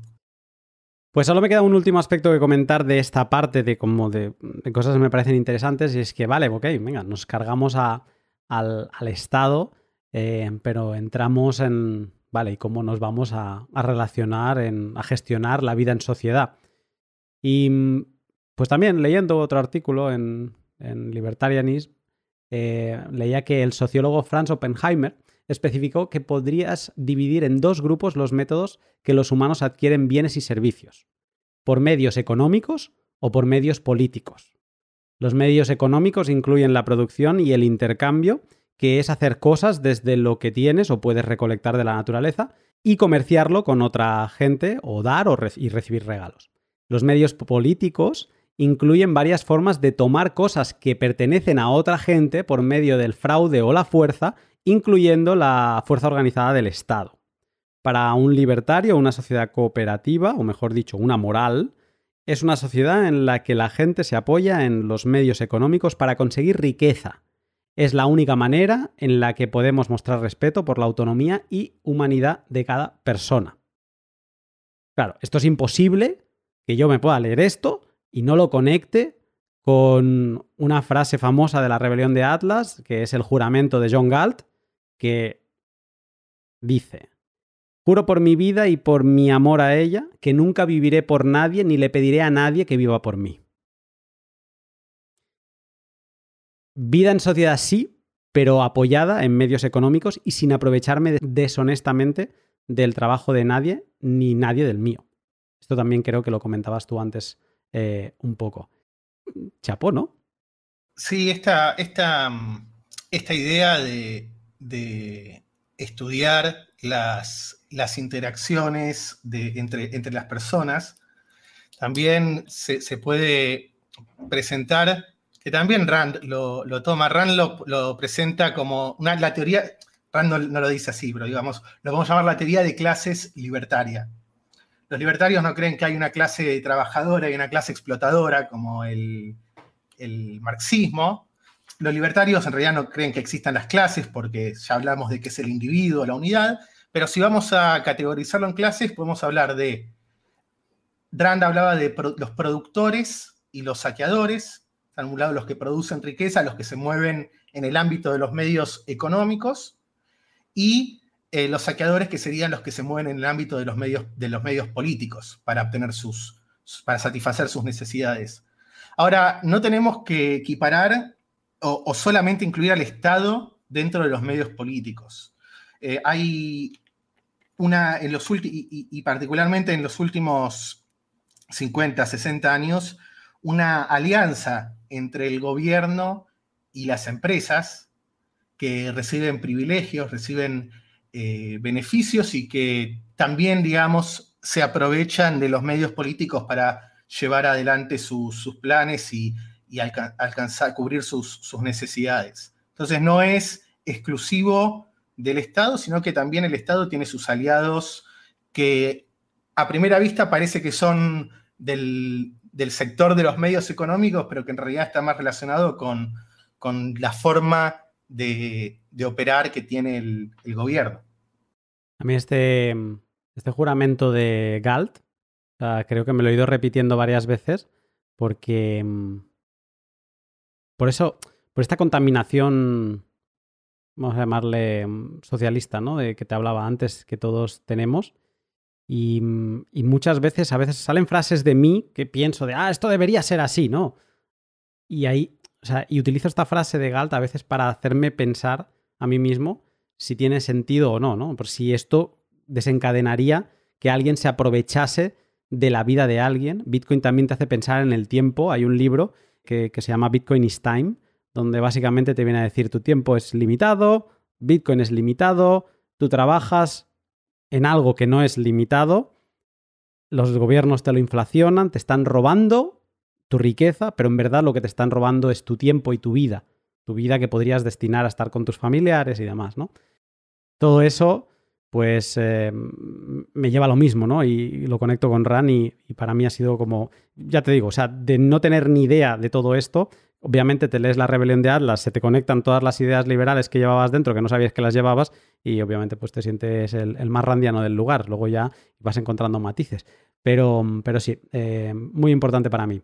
Quería repasar, lo has tocado antes y yo te estaba ahí como apretando, ¿vale? Anarquismo, minarquista, no sé qué tal. Un poco el espectro eh, liberal, porque hay más. Tú has, explicado también un poco los agoristas y yo quería hacer un poco de, friki mm, con, con, el toque que tengo de organizarlo todo. Em, a ver si podríamos entrar un poco en profundizar, porque por ejemplo, no los has, o sea, solo los he mencionado yo, pero están los anarcocapitalistas que también estarían por aquí, ¿no? Entonces, no sé si te animarías a, ahora sí, o sea, por favor, todos los nombres así que puedan eh, sonar, si te animarías a como a explicar, primero, cómo los ubicaríamos dentro de esta clasificación de que tú has dicho anarquismo, que son como los más radicales, cero rol para el Estado, minarquistas con un rol mínimo, y luego ya fuera de, esa parte más libertaria, pero sí liberal, pues los de gobierno limitado, creo que les he llamado así, em, pues ¿qué, ¿qué otros o qué otras filosofías políticas encontraríamos en cada uno de ellos? Bien, bien. El, bueno, hablamos ya del, cuando hablo de, anarquismo, en realidad me estoy refiriendo al anarcocapitalismo. También se lo escucha hablar de, hay gente que se llama anarquistas de mercado, anarquistas de orden voluntario. Son más que nada diferencias en, las etiquetas, diferencias semánticas, no tanto de, fondo. Los agoristas ya los, los mencionamos, que, creían en la contraeconomía, en el, en el mercado negro como forma de, de debilitar al Estado y de, luchar contra el Estado. En el año, eh, eh, anarcocapitalismo, si bien hubo en el siglo, en el siglo XIX un, eh, un, belga, Gustave de Molinari, habló de, la producción privada de, los servicios de, seguridad, oficialmente el anarcocapitalismo como vertiente más sistemática dentro del liberalismo arranca en los años 70 con Murray Rothbard, Rothbard que publica el Manifiesto Libertario y que retoma la tradición de anarquistas individualistas, que no los, que no nos nombramos, que los podemos eh, incorporar, que son anarquistas del siglo XIX en Estados Unidos, que eran anarquistas de mercado, pero quizás con algún matiz socialista, en no marxista, pero socialista en el sentido de un sesgo eh, a favor de los trabajadores, del movimiento obrero. Pero en sus, en sus líneas generales era, era respetuoso de, los derechos de propiedad, eh, promovía las interacciones voluntarias, etc. Pero fue en el año 73 donde salieron los dos libros seminales del, liberalismo, del anarcocapitalismo moderno. Uno que es el de Rothbard, el Manifiesto Libertario, y La maquinaria de la libertad del hijo de Milton Friedman, David Friedman.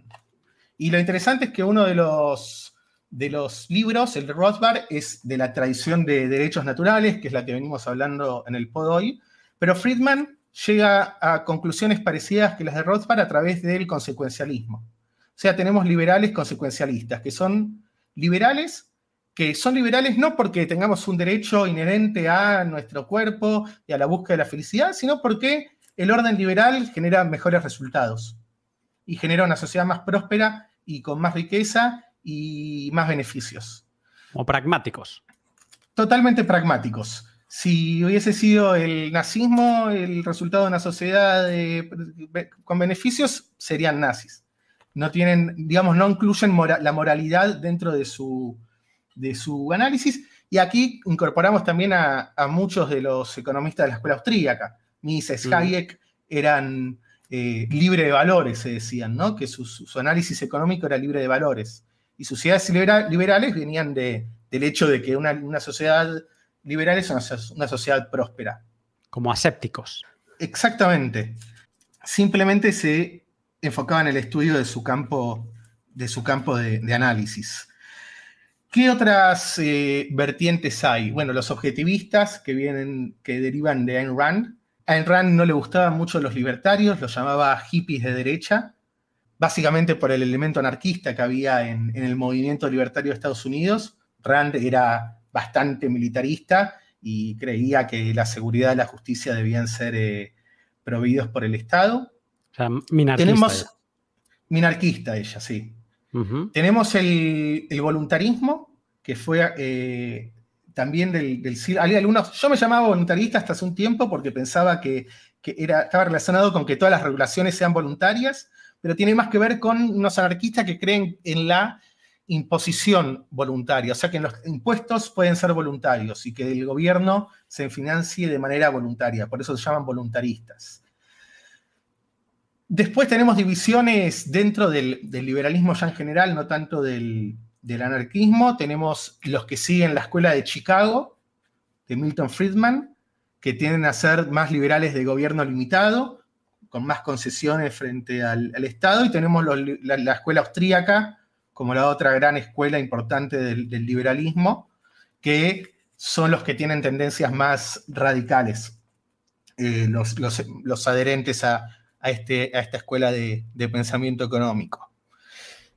Y después, em, en este momento, seguramente me estoy olvidando de muchísimas vertientes. Están los libertarios de izquierda, que tienen un discurso, un discurso más eh, como los anarquistas individualistas, que, que si bien son libertarios de mercado, también denuncian la explotación por parte de las empresas en alianza con el gobierno.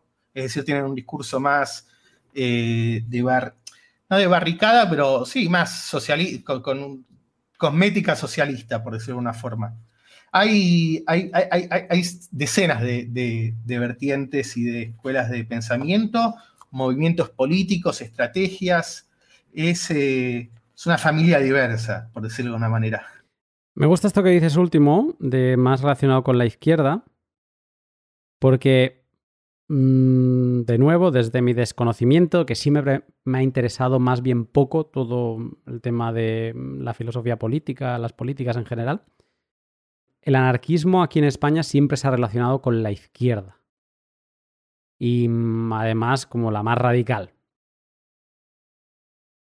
Aquí estamos hablando de libertarios anarquistas, ¿no? Liberales anarquistas. El movimiento libertario o liberal, si lo ampliamos un poco más, ¿es de izquierdas o de derechas?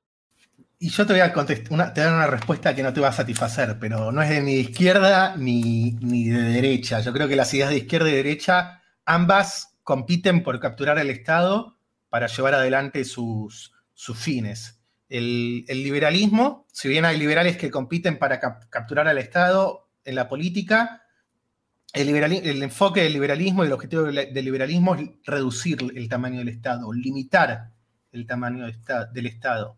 Entonces, los, no lo veo dentro del eje de para qué quiero capturar el Estado, para eh, beneficiar a eh, entregar subsidios entre los que menos tienen y empezar a, gastar, cobrar impuestos altísimos, o lo quiero para eh, empezar a bombardear países y decirle a la gente con quién puede acostarse y con quién no.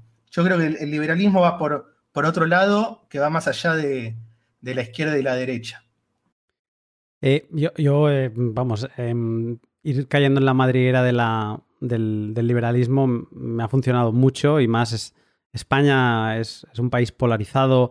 Eh, Cataluña, seas independentista o no, ha vivido momentos muy polarizados eh, entre izquierda y derecha.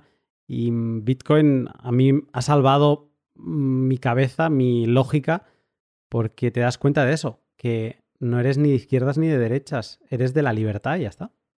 Eh, y es esa tercera vía que al final es la que sienta mejor porque es que le deseas lo mejor al resto, le deseas su libertad. Entonces, em, es como, o sea, para lo que le interesa a los medios de comunicación masivos es que te creas que solo hay dos opciones. Y Bitcoin te lleva, entre otras cosas, a descubrir em, el, liberalismo, que es una paz mental que de verdad le agradezco. Eh, gracias a Toshi. Em, vamos eh, con Mira, una pregunta que se me ha ocurrido escuchándote con todas estas escuelas, eh, bueno, escuelas, ya llamamos escuelas o, corrientes de, pensamiento dentro del liberalismo. Em, ¿Crees que hay alguna que Bitcoin no encaje con ella? ¿O en todas más o menos mm, Bitcoin se llevaría bien o debería llevarse? Yo creo que se llevaría bien con todas. A ver, desde el punto de vista de, por ejemplo, de la ciencia económica, de la economía, sí hay economistas tanto de la escuela austríaca como economistas de la escuela de Chicago que no les gusta Bitcoin, que creen que el, por ejemplo, la regla monetaria eh, del programa monetario de Bitcoin no, no le permite convertirse en, dinero porque va a ser volátil y no, eh, no atiende las necesidades de, la demanda.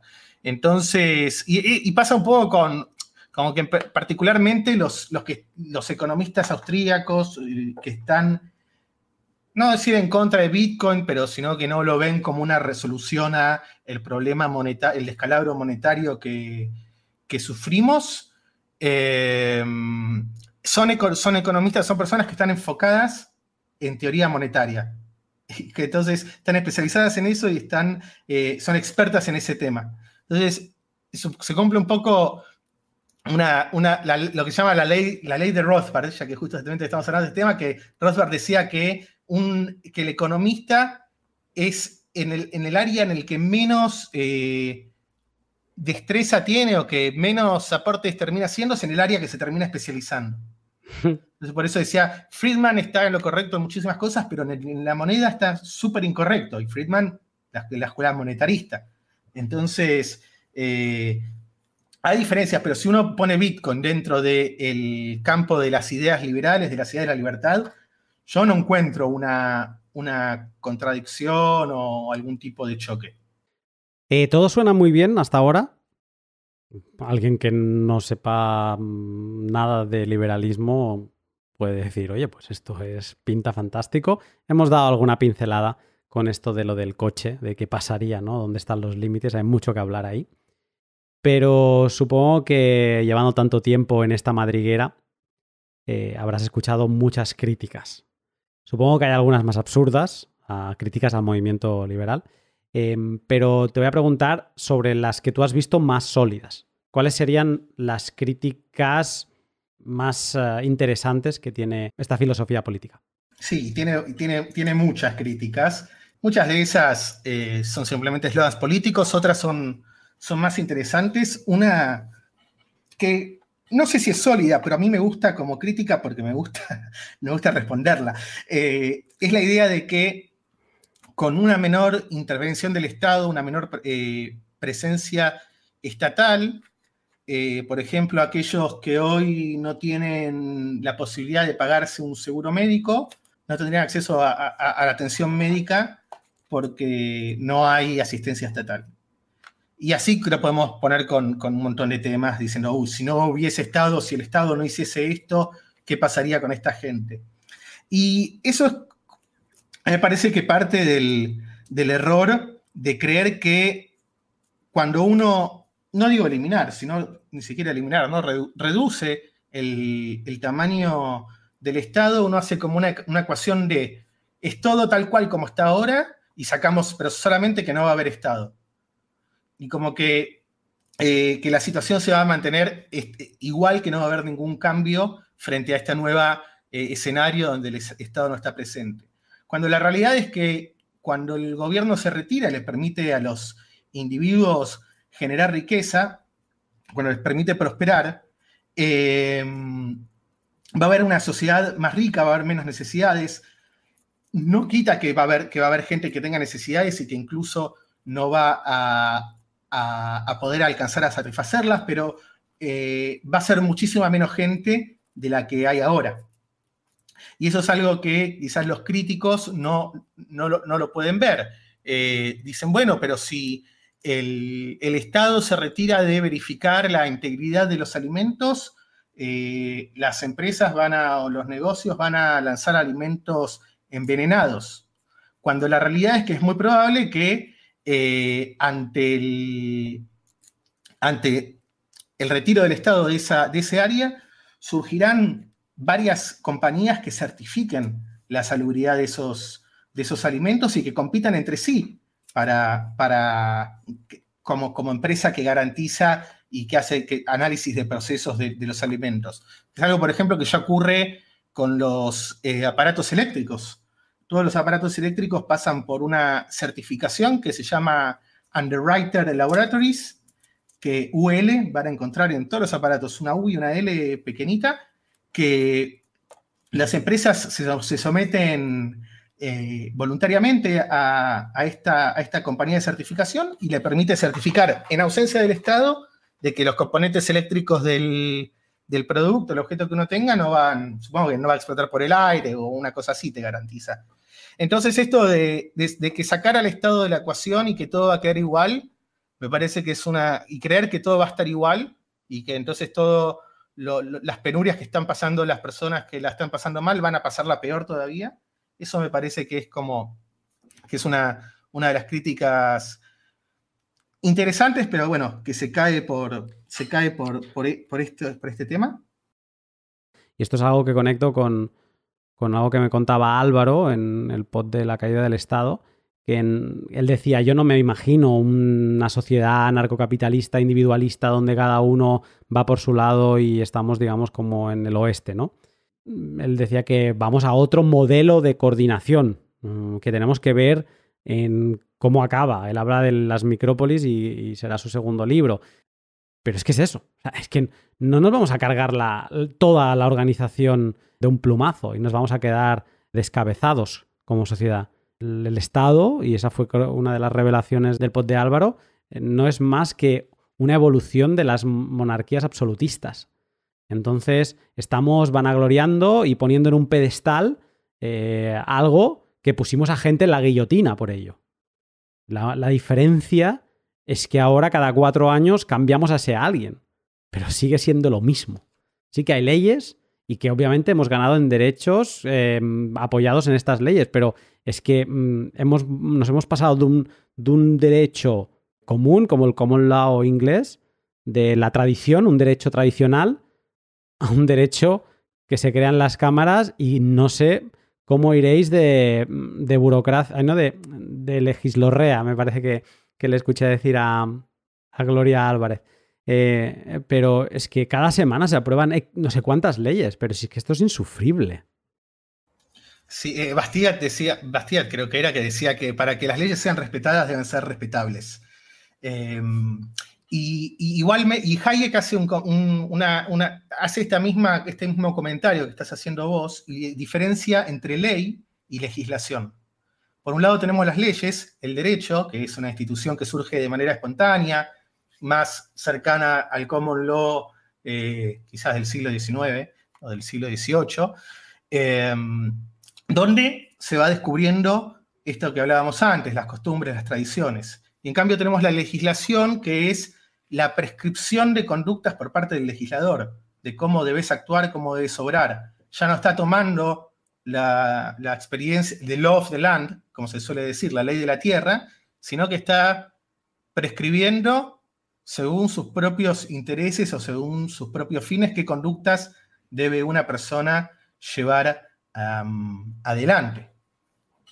Yo no, no, no, no sé, lo bueno, de, lo bueno del liberalismo es que puedo no decirte, no lo sé. ¿Cómo va a ser la sociedad postestatal? Yo no lo sé. Puede ser que derive en micrópolis, puede ser que derive en un sistema de leyes policéntrica, donde la ley que uno, o el, orden jurídico bajo el cual uno está regulado no, tiene, no está relacionado con la ubicación geográfica que uno tiene. Una especie de seguro para el auto, ¿no? Cuando uno choca el auto, no sé cómo, cómo es en España, pero acá cuando uno tiene un accidente, se bajan los dos, las dos personas involucradas, hacen un intercambio de, de, los datos del seguro y después los seguros arreglan entre sí a ver quién tuvo la culpa, quién no.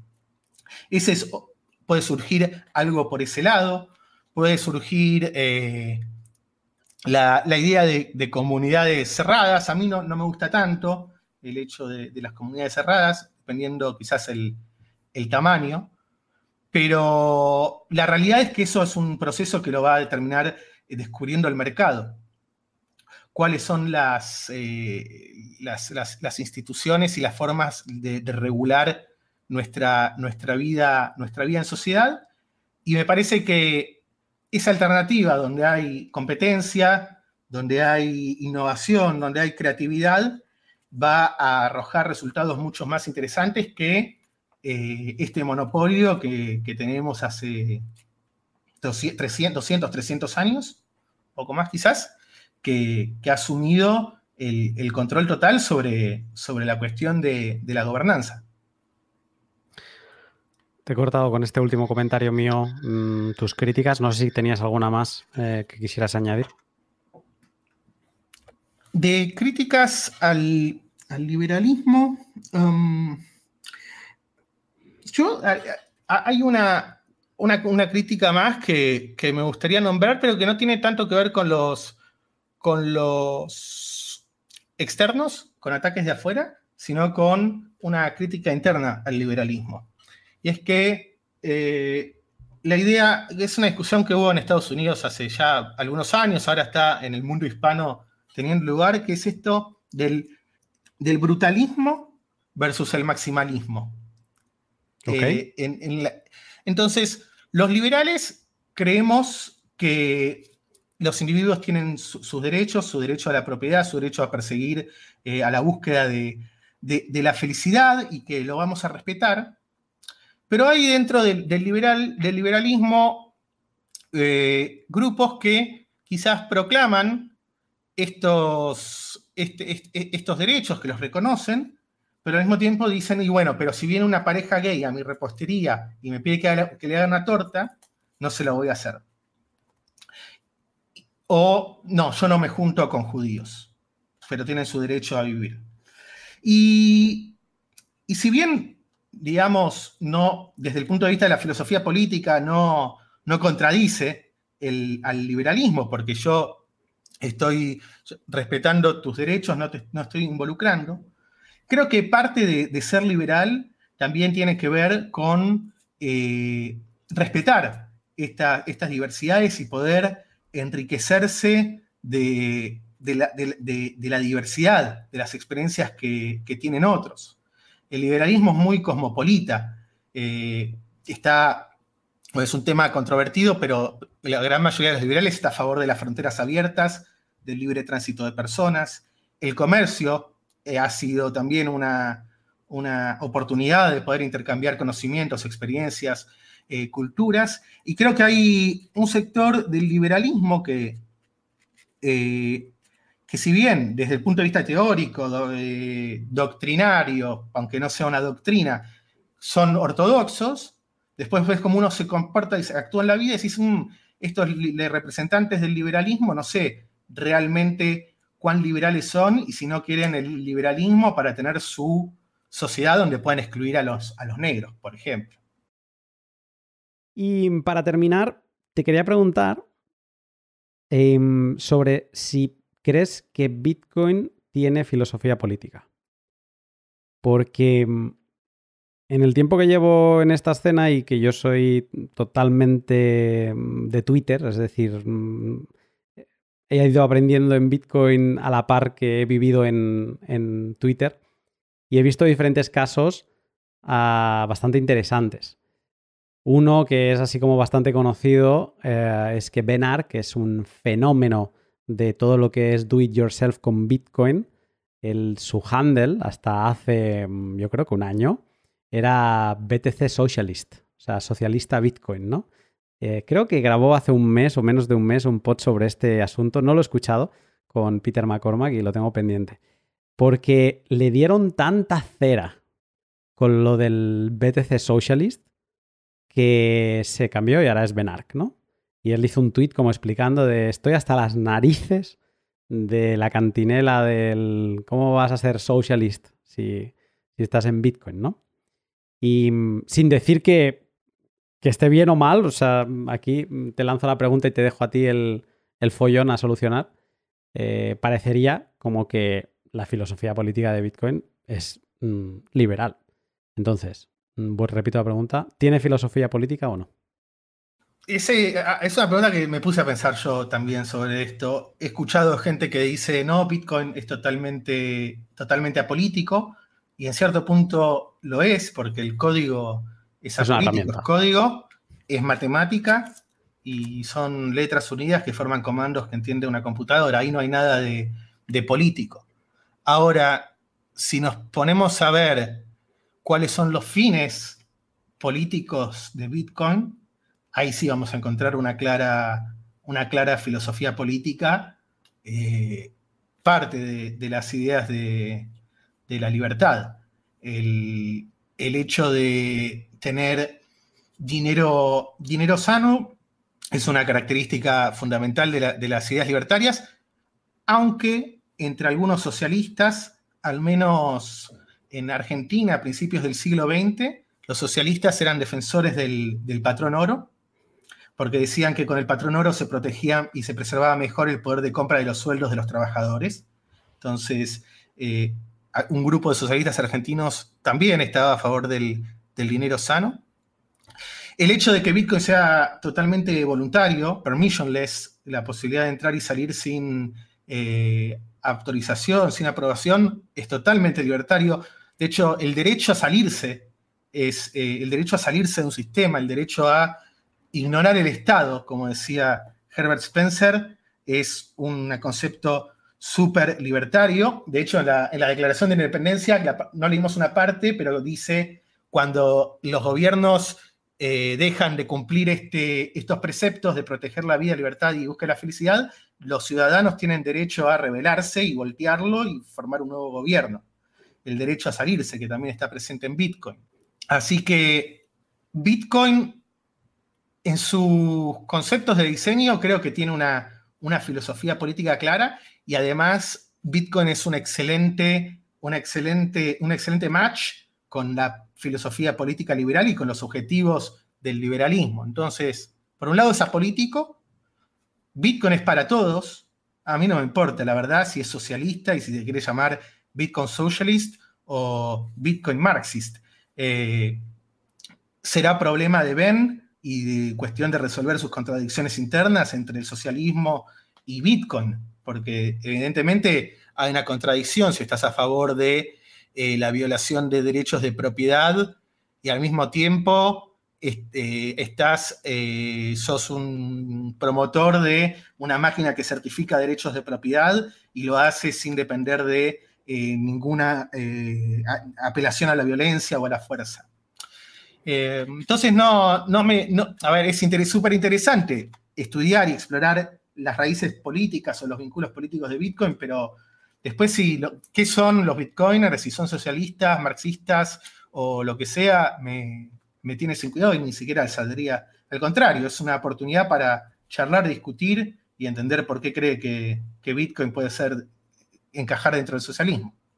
Yo lo veo igual que tú. Y por eso te he hecho esta pregunta. Me da. O sea, no veo, no digo que vea o no, que esté de acuerdo con lo que has contestado o no, sino que estoy de acuerdo con esta última frase de que da igual. O sea, lo mejor que podemos tener es una bonita discusión con alguien que, piense que es liberal o que es socialista, que Bitcoin sea liberal o socialista. Y, eso es lo, lo interesante. Bitcoin es una herramienta y a partir de ahí eh, eres tú el que debe estar tranquilo con tu manera de pensar y con las herramientas que utilizas y cómo las utilizas. Adam, ya, fue un gustazo esa conversación. Em, Sergi, si me está escuchando, sabrá, porque luego lo estuvimos comentando, que mm, me supo mal a, mí mismo el, que fuera tan tarde, porque yo venía destrozado de todo el día, tenía, eh, no sé si tenía que acabar de lanzar el podcast llegando a la habitación y demás, y entonces dije, Buah, es que estaba genial esa conversación y me alegro de haber retomado el hilo de, esa charla. Hubiera estado genial ya que estuvieran todos los participantes porque nos íbamos pasando el, turno de, palabra en, esa mesa y estaba muy bien. Pero bueno, te agradezco que te hayas unido y me alegro de, haber charlado contigo. No, a vos, Luna, la verdad que sí, que esa charla fue, fue épica. Aparte fue el momento que, te conocí, yo estaba como un niño que había conocido a su, a su ídolo, que, lo escuchaba desde casi, ahí está Luna, ahí está Luna. Y sí, así que gracias por la invitación. Me parece que este tema, estos temas son, interesantes porque son tangenciales a Bitcoin, pero eh, son parte también, digamos, Bitcoin y liberalismo están en caminos paralelos. Y no paralelos, sino que se cruzan. Muchas veces me preguntan, bueno, ¿y si esto desaparece mañana? ¿Y si se encuentra una vulnerabilidad que nadie había contado? ¿Si esto todo se rompe y tal? Eh, digo dos cosas. Una, la idea de Bitcoin no se puede borrar. O sea, una cosa, te puedes cargar a Bitcoin el actual, pero la idea que ha descubierto Bitcoin, eso ya es imparable. Y dos, por charlas como las de hoy, como por madrigueras como las de hoy, es por las que sé que no me voy de vacío. O sea, me voy con la bolsa muy llena. Entonces, se puede ir mañana a Bitcoin a hacer. Me da absolutamente igual. Adam, muchas gracias. A ti, Luna.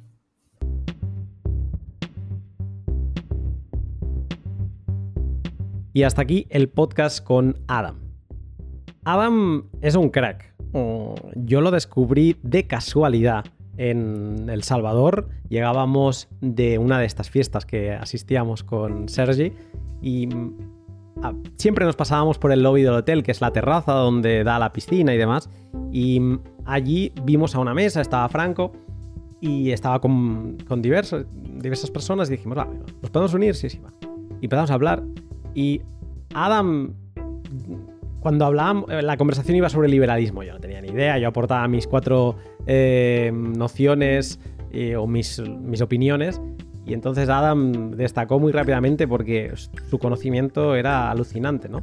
Y, ya dije en ese momento, tengo que sentarme un día con él a grabar un pod sobre el liberalismo porque es una de las materias que, con las que siento afinidad por esta caída personal en la madriguera de Bitcoin, pero que realmente no, no tenía ninguna base, ¿no?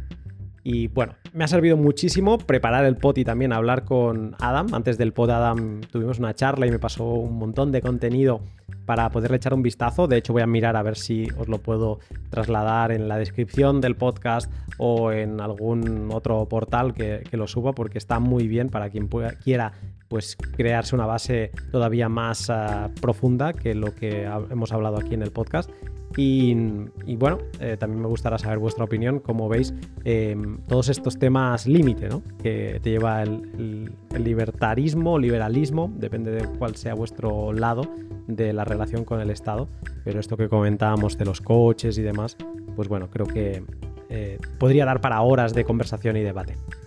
Este pod ha sido gracias también, aparte de todos mis sponsors que os he ido explicando, pues a mis sponsors particulares, a mis Patreon. Gracias a todos vosotros, a los colonos, a los serenitas, a los pioneros, a los Voyager, que mes a mes me apoyáis económicamente para que pueda seguir dedicando el máximo de tiempo posible a preparar podcast. Actualmente somos 94 Patreons. Y no sé, o sea, eh, el día que llegue a 100 no sé qué voy a hacer. Pero oye, muchísimas gracias y espero dentro de poco pues eh, seguir aportando artículos como los últimos que me lo estoy pasando muy bien. Eh, más de protocolo, hacía a lo mejor un año que no escribía cosas de protocolo y es, me lo estoy pasando genial. Ah, con muchas fórmulas y demás y es muy divertido. Si te gusta el trabajo que realizo, te animo a que eches un vistazo a mi Patreon, lo llevo manteniendo desde inicios de 2020 y en él encontrarás artículos de criptografía, extractos exclusivos de, con invitados al pod o el micropodcast Mempool, solo accesible en esta comunidad y donde explico en qué estoy trabajando en cada momento. Puedes apoyarme también practicando el valor por valor, aunque creo que ahora no está funcionando, he de revisar a ver qué pasa, en Breeze o Fountain. Eh, que básicamente puedes escuchar mis podcasts mientras me retransmites pues unos cuantos sats por cada minuto que escuches. Y por último también puedes apoyarme dándole like, retweet y en definitiva compartiendo los pods que más te gusten. Esto me ayuda muchísimo. Ahora sí, hasta aquí el pod. espero que pases una gran semana y yo te saludo pronto.